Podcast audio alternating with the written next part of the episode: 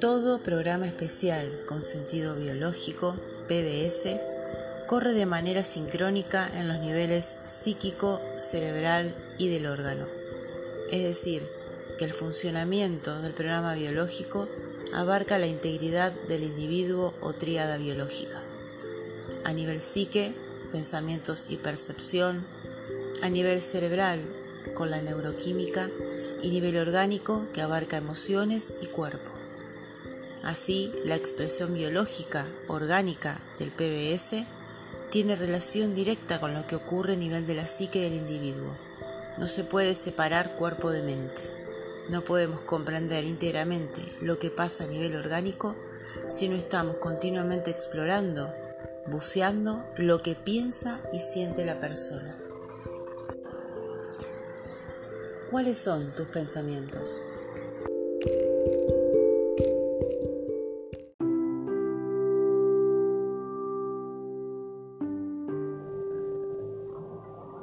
Cinco leyes de Hammer.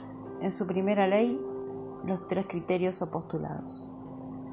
Todo programa especial con sentido biológico tiene su origen en un DHS, que es un shock inesperado, muy agudo, vivido en soledad que ocurre simultáneamente en la psique, el cerebro y en el órgano correspondiente. Segundo criterio. El contenido del conflicto determina la localización de los focos de Hammer en el cerebro y también a nivel del órgano, en donde se llevará a cabo el programa biológico correspondiente, bajo la forma de un cáncer o de una enfermedad oncoequivalente disfunción orgánica, necrosis, úlcera o alteración funcional. Su tercer postulado. Todo programa biológico corre de manera sincrónica en los niveles psíquico, cerebral y del órgano.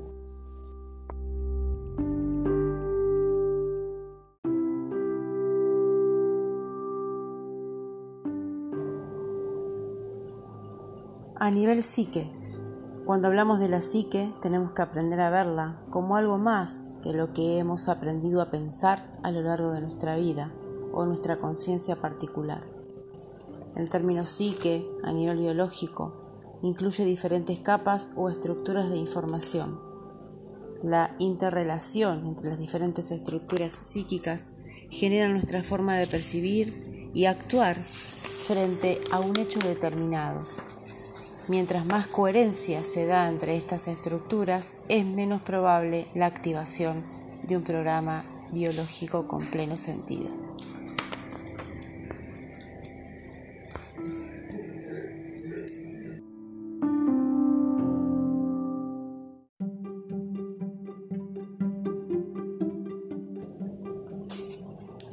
Nivel cerebro, se refiere a la activación de zonas cerebrales relacionadas con la función biológica necesaria para resolver el conflicto.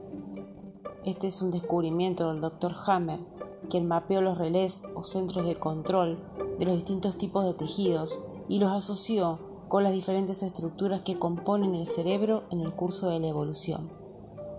Cuando el individuo está cursando un conflicto en estos relés cerebrales, se puede observar lo que Hammer define como foco de Hammer, una imagen observable con la tecnología de la tomografía axial computada.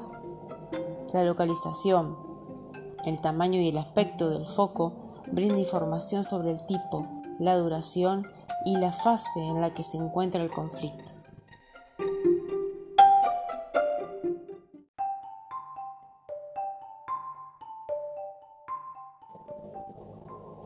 Nivel órgano. Se refiere a la manifestación orgánica, a la modificación del funcionamiento normal del tejido involucrado y su funcionamiento en modo especial, destinado a ayudar al individuo a cursar y resolver el conflicto.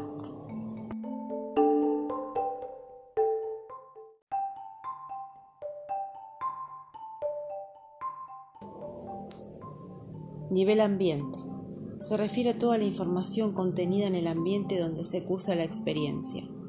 El ambiente externamente está formado por elementos bióticos, seres vivos, abióticos, carecen de vida, y artificiales, relaciones socioeconómicas como la urbanización, los conflictos dentro de una sociedad, etc.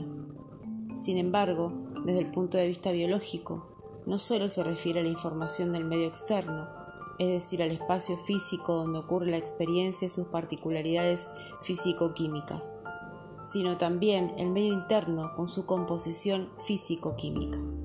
Así, cuando nos referimos al medio ambiente, nos estamos refiriendo a la representación que elabora nuestro sistema nervioso del ambiente estructural, externo e interno como un sistema.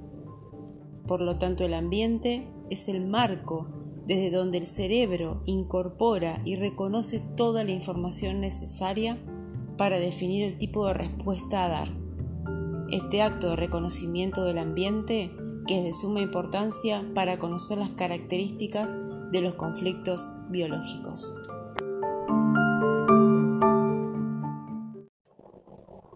Percepción fisiológica es el acto perceptual, sensorial, que comprende la totalidad de la información captada del ambiente por los sentidos y almacenada como memoria.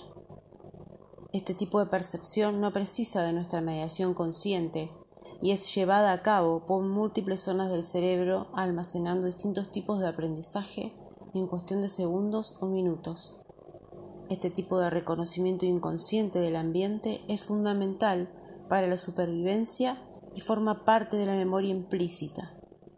Cada vez que nos encontramos experimentando una situación, nuestro inconsciente biológico está almacenando todos los datos provenientes de nuestra percepción fisiológica como un registro de campo y comparando en simultáneo esta información con nuestras experiencias pasadas para buscar posibles pistas. Mientras más contenido emocional nos genera la experiencia, mayor posibilidad de que la memoria se almacene a largo plazo. Una vez almacenado, estos recuerdos estarán disponibles para su recuperación cada vez que sea necesario. Por ejemplo, cada vez que en el ambiente nuestros sistemas de adquisición perciban un riel o pista de un evento del pasado potencialmente desafiante, el cuerpo recordará la estrategia de supervivencia utilizada y la repetirá. Este es el fundamento de los comportamientos automáticos y de muchos síntomas como las alergias.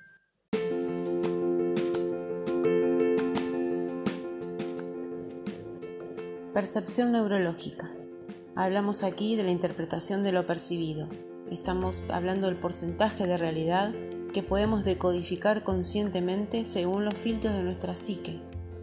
La construcción de nuestra percepción neurológica depende de diferentes factores que han sido definidos por los cambios que en nuestro cerebro se han producido a consecuencia de las experiencias vividas. La percepción neurológica es consecuencia de los sucesivos procesos de recuperación, reconsolidación de la memoria y representa un pequeño porcentaje de la realidad. Es lo que podemos decir cuando nos damos cuenta de ella. Es una interpretación dada por nuestros filtros biográficos y culturales sobre la realidad y muy pocas veces coincide con lo que nuestro inconsciente biológico percibe del ambiente. Esta es la razón por la que muchas veces conscientemente no reconocemos una situación como desafiante, sin embargo nuestro cuerpo responde a la misma.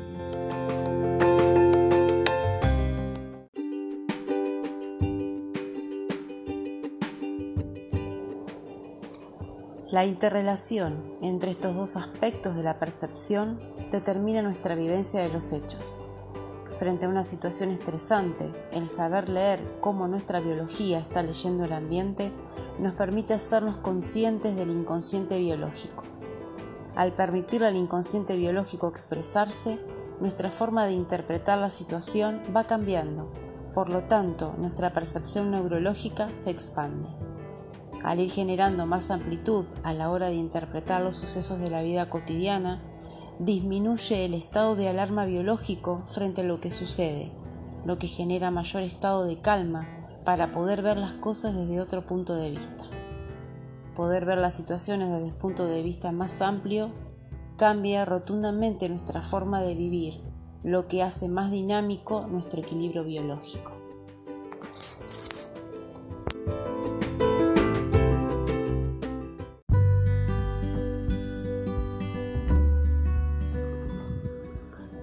Percepción del ambiente. Comúnmente el concepto de percepción es definido como el conjunto de procesos mentales mediante el cual una persona selecciona, organiza e interpreta la información proveniente de estímulos, pensamientos y sentimientos a partir de su experiencia previa, de manera lógica o significativa. En los próximos episodios voy a hacer una distinción entre percepción fisiológica y percepción neurológica.